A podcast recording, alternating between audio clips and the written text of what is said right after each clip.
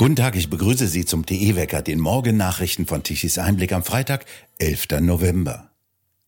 In Brüssel, im Herzen Europas, hat gestern Abend ein Attentäter einen Polizisten mit einem Messer getötet. Einen weiteren Beamten verletzte er schwer. Der Angriff geschah in der Nähe des Nordbahnhofes, das berichteten Nachrichtenagenturen gestern Abend unter Berufung auf die Staatsanwaltschaft. Nach Angaben der Staatsanwaltschaft ist der Angreifer verletzt worden. Ein zur Verstärkung herbeigerufener Polizist habe den Attentäter durch mehrere Schüsse außer Gefecht gesetzt. Ursprünglich hatten mehrere Medien berichtet, der Täter sei von weiteren Polizisten erschossen worden. Eine belgische Zeitung berichtete gestern Nacht, der Angreifer habe Stunden vor der Tat in einem Polizeikommissariat angekündigt, Beamte ermorden zu wollen. Er wurde zwar von der Staatsanwaltschaft verhört, wurde dann aber freigelassen. Der Täter soll sich illegal in Belgien aufgehalten haben. Mehrere Medien berichteten, dass der Angreifer Allahu Akbar gerufen haben soll, bevor er auf den Polizisten losging. Die Antiterrorstaatsanwaltschaft in Belgien ermittelt. Aufgrund zahlreicher Pannen soll in Berlin die Bundestagswahl vom vergangenen Jahr wiederholt werden, allerdings nur in Teilen der Stadt. Dies beschloss der Bundestag am späten Donnerstagabend. In mehr als 400 Berliner Wahlbezirken sollen die Wahlberechtigten erneut ihre Erst- und Zweitstimmen abgeben. Wann die Teilwiederholung stattfinden soll, ist noch offen. Die Migrationskrise spitzt sich zu. Dies belegen neue Zahlen aus dem offiziellen Jahresbericht der Bundespolizei, aus dem die Bild zitiert, der das Papier exklusiv vorliegt. Innenministerin Faeser stellt dies heute vor. Das Papier belegt, dass die illegale Zuwanderung und Schleusung nach Deutschland bereits seit 2021 explodiert. Zuletzt hatte Bild über 12.000 illegale Einreisen im Oktober 2022 berichtet.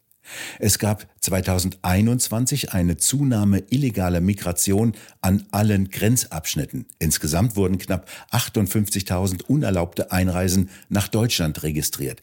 Dies sei ein Anstieg zum Vorjahr um 63 Prozent, sowie der Höchststand seit 2017. Hören Sie dazu außerdem morgen unseren TE-Wecker am Wochenende, in dem wir uns damit ausführlich beschäftigen. St. Martin wird heute gefeiert. In vielen Gemeinden ziehen Kinder mit Laternen durch die Straßen. Teilweise reitet sogar St. Martin Mitte und es gibt Martinsmännle oder Weggemännle. Ein Hörer fragte, ob wir klären könnten, was es damit auf sich hat. Nun haben wir keinen besseren Fachmann als Peter Hane für diese Frage. Peter Hane, wer war das? Was hat es damit auf sich und warum eine Laterne? Ja, das ist eine wunderschöne Geschichte, lieber Holger Douglas. Und zwar Martin, Martinus war ein römischer Soldat, so um 316 nach Christus geboren.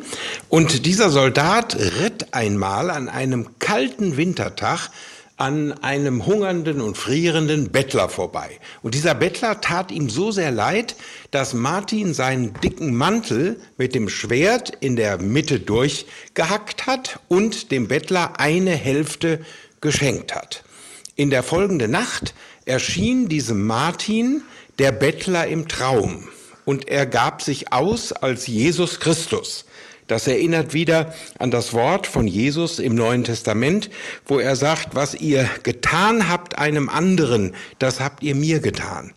Und äh, nach diesem bewegenden Erlebnis hat sich dieser römische, heidnische Martin taufen lassen und äh, hat sich im christlichen Glauben unterrichten lassen. Und deswegen kamen die Leute in der französischen Stadt Tours auf ihn zu, dort war er nämlich stationiert, und sagten, du musst unser Bischof werden. Und der Martin war so erschrocken, dass er sich in einem Gänsestall versteckt hat. Und äh, die Gänse haben natürlich so laut geschnattert, als der da ankam, dass die Leute von Tours ihn gefunden haben und ihn dann doch zum Bischof geweiht haben. Also das macht schon mal deutlich, die Martinsgans, die gibt es deshalb. Und die Laterne gibt's natürlich, weil äh, diese äh, Martinsumzüge abends sind, es ist dunkel.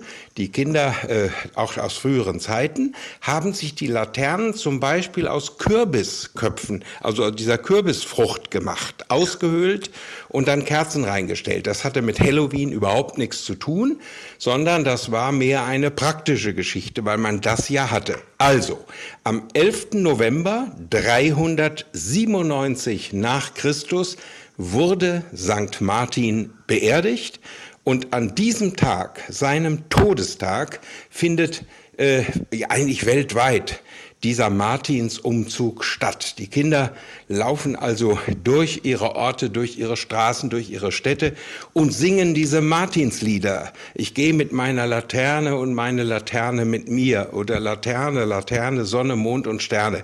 Also eine herrliche Tradition. Ist das denn eine reine katholische Angelegenheit? Ja, möchte man meinen, äh, aber ähm, es äh, hat auch eine evangelische oder protestantische Tradition.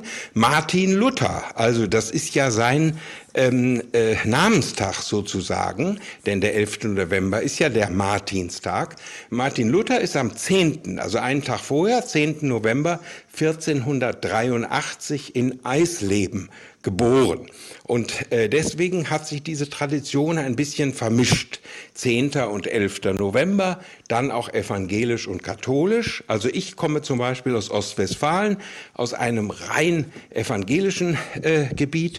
Und dort äh, sind wir natürlich auch Laterne gelaufen, wie man das so schön sagt, und haben dann eben Martin Luther besungen. Auch da gibt's schöne Lieder. Also es ist eine gemeinsame christliche Tradition. In Nordrhein-Westfalen, so schreiben Sie in Ihrem neuen Buch, sollte ja schon St. Martin verboten werden. Warum denn das? Ja, das werde ich nie vergessen. Ich hatte, äh, äh, ich war damals erschüttert, als ich das las.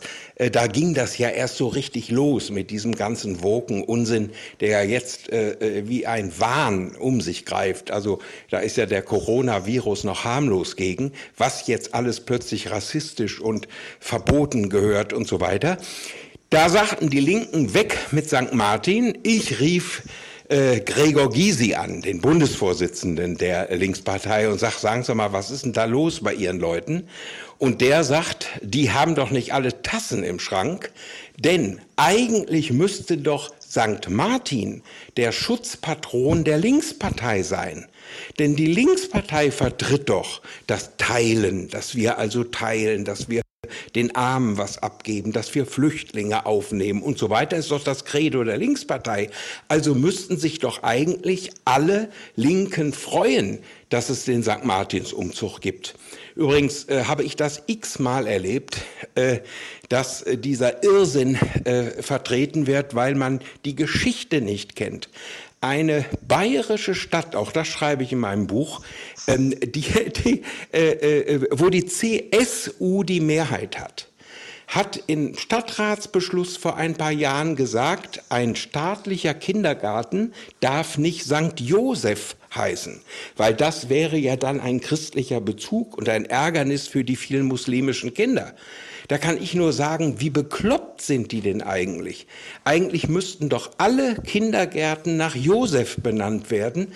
Schließlich hat Josef ein Kuckuckskind namens Jesus anerkannt, wo er gar nicht der Vater war, hat seine Maria beschützt äh, ist mit ihr nach Ägypten geflohen, damit dem Kind nichts passiert. Eigentlich müsste doch St. Josef der Schutzpatron aller Kindergärten sein. Also da sehen Sie mal, wie bekloppt diese woke Ideologie ist. Dazu passt ja, dass Außenministerin Baerbock vor kurzem das christliche Friedenskreuz in Münster aus dem Ratshaussaal vor der Sitzung der G7 entfernen lassen wollte. Ja, das passt natürlich zusammen, weil äh, Glaubensnotstand und Bildungsnotstand sind für mich zwei Seiten derselben Medaille. Also wir erleben ja, äh, wenn man schon nicht gläubig ist und sagt, St. Josef oder St. Martin heute bedeutet mir etwas, dann muss ich doch wenigstens Bildung haben, um zu wissen, dass das Kreuz ein Zeichen des Friedens ist ist nichts anderes als Frieden. Dass der Bibelspruch äh, auf dem Berliner Schloss, den Claudia Roth jetzt abschaffen will oder verhüllen will, dass das nichts anderes ist als eine Friedensbotschaft.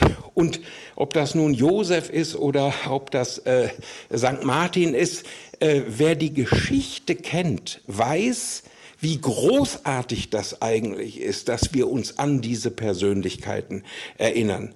Aber wissen Sie, das Problem ist aber, äh, man kann das alles mit den christlichen Symbolen machen. Warum? weil die Kirchen schweigen. Die Kirchen schweigen einfach dazu. Das heißt, sie haben sogar noch vorlaufenden Gehorsam.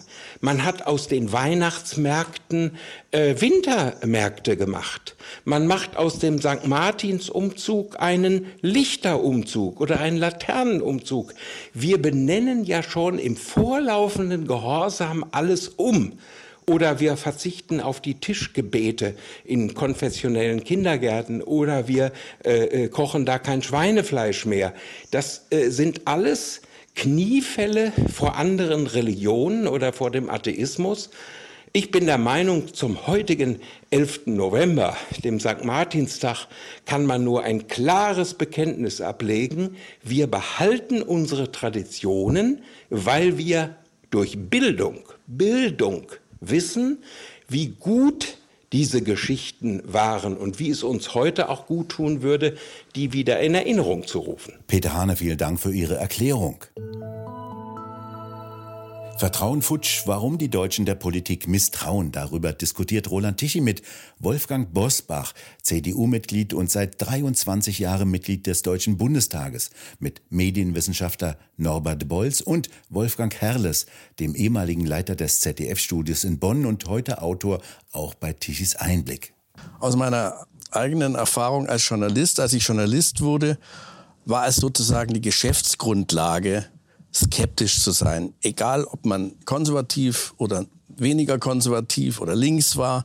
Man hatte die Regierenden, man hatte die Mächtigen zu kritisieren. Man, man war Skeptiker von Beruf. Heute ist der Skeptiker, das ist ja fast ein Schimpfwort, ja, ein Impfskeptiker. Das ist ja fast sowas wie ein Corona-Leugner ja, oder ein Klimaskeptiker. Das ist einer, der nicht kapiert hat, dass die Welt untergeht. Heute dürfen Journalisten, also jedenfalls kriegen die das so beigebracht, auch an den, an den Journalistenschulen schon, äh, nicht mehr Skeptiker sein, sondern sie müssen die Regierung in ihren guten Absichten, das Volk zu pädagogisieren. Das ist nämlich der Punkt. Unterstützen. Die, die Politik versucht heute nicht mehr mit den Wählern ins Gespräch zu kommen, sondern es werden alle großen Debatten verengt. Ich darf diskutieren über Corona, aber nur noch darüber, ob ich mich vier Wochen lang einsperren lasse oder nur zwei Wochen, wenn ich fünfmal geimpft bin. Also um es, um es ein bisschen zu übertreiben. Man nennt das es aber, konstruktiver Journalismus. Ja, das ist aber nicht mehr die gesamte Debatte, sondern die Debatte wird eingeengt. Das hat Tradition, da hat sich Frau Merkel sehr verdient gemacht. Ja, wenn sie zum Beispiel einen Satz, das Gedächtnis bei mir funktioniert noch einigermaßen, Herr Bolz, wenn sie zum Beispiel sagt, diesen berühmten Satz, scheitert der Euro, scheitert Europa, ja, dann ist die Debatte schon fast auf nichts mehr reduziert. Ja. Wenn sie sagt, wir schaffen das, dann darf nicht mehr diskutiert werden, ob man die Asylpolitik äh, so offen und liberal betreibt, wie sie es getan hat, sondern dann geht es nur noch um die Details. Was macht man mit den vielen Asylbewerbern und Einwanderern? Also diese Verengung der Debatte funktioniert mit Hilfe der Pädagogisierung. Medien und Politik halten zusammen, greifen wahnsinnig intensiv in das Alltagsleben der Bürger ein. Ja? Wir müssen uns inzwischen sagen lassen, äh, wie wir die Hygiene betreiben, ja, ob wir uns duschen dürfen, wie lange wir duschen dürfen, ob wir dazu Waschlappen benutzen sollen oder was anderes. Das ist heute das, was uns die Politik zumutet. Oder was wir essen dürfen. Das geht kein Schwein auf dieser Welt. Doch, die Schweine geht's was an. Aber sonst niemanden was ich esse. Ja? Was macht die Politik von früh bis spät? Und die Wirtschaft schließt sich an und die Medien schließen sich an. Von früh bis spät werde ich pädagogisiert, was ich alles nicht tun darf und was ich tun soll. Und das geht mir auf den Keks. Und weil mir das auf den Keks geht, habe ich kein Vertrauen mehr in diesen Verein, der versucht, uns ein besseres Leben beizubringen. Der aktuellste Fall, der mir dazu aufgefallen ist bei dieser Art von Schwindelei, äh, das äh, Bundesministerium für Klima, das früher mal was mit Wirtschaft zu tun hatte, hat veröffentlicht, ähm, die Energiewende ist Garant der Friedenssicherung. Mit anderen Worten, wer gegen äh, Windräder ist, die keinen Strom produzieren, der will den Krieg. Herr Bosbach, äh, Sie schreiben in Ihrem Buch von einer dritten Gruppe zwischen den Corona-Gläubigen, die folgsam sind, was die Regierung macht, und den Corona-Leugnern, äh, die Maßnahmen kategorisch ablehnen. Und Sie sagen, Menschen, die Fragen haben, können diese Fragen nicht mehr stellen. Ist es das, was Wolfgang Herrles mit Verengung der Debatte meint? Ja, das ist sehr gut beschrieben. Es äh, ist die Reduzierung auf dafür oder dagegen und je nach Thematik dafür oder dagegen gut und alle anderen werden aus dem Diskurs äh, aussortiert. Äh, wer nur damals zum Höhepunkt der Corona-Krise gefragt hat, hält die Impfung überhaupt das, was wir unter Impfung verstehen? Also ich kann mich nicht mehr anstecken und ich kann auch andere nicht mehr infizieren. Also der zweiseitige Schutz. Ist schon merkwürdig. Das dritte und vierte Mal Impfung. Normalerweise sagt man geimpft, geschützt. Scheint hier anders zu sein. Dann wurde es reduziert auf keine schweren Verläufe. Ähm, davor schützt die Impfung auch falscher Eindruck, soll nicht entstehen. Ich bin viermal geimpft und nach dem vierten Mal habe ich mich infiziert. Wo weiß ich bis heute noch nicht. Gott sei Dank milder Verlauf. So, diejenigen, die Fragen gestellt hatten, ist das verhältnismäßig? Wieso können wir in Apotheken, Drogerien, Baumärkte, Supermärkte, aber nicht ins Schuhgeschäft? Die wurden sofort aussortiert. Sie waren äh, in der Abteilung Aluhutträger, Verschwörungstheoretiker, irgendwie Verpeilte. Lernen vom Monster Brüssel. Die gesamte Diskussion können Sie sich auf der Webseite tichiseinblick.de ansehen. Ein Hochdruckgebiet bestimmt heute und bis zum Wochenende das Wetter in Deutschland. Es wird meist trocken, sonnig und mild. Die Temperaturen reichen von 11 bis 17 Grad tagsüber. Die Nächte werden allerdings mit Temperaturen unter 5 Grad schon recht kühl. Allerdings halten sich vor allem in Niederungen Nebelgebiete, typisch eben für den Herbst. An den Küsten sind meistens Wolken vorherrschend. Wir bedanken uns fürs Zuhören. Schön wäre es, wenn Sie uns weiterempfehlen. Weitere aktuelle Nachrichten lesen Sie regelmäßig auf der Webseite tischiseinblick.de. Und wir hören uns morgen wieder, wenn Sie mögen.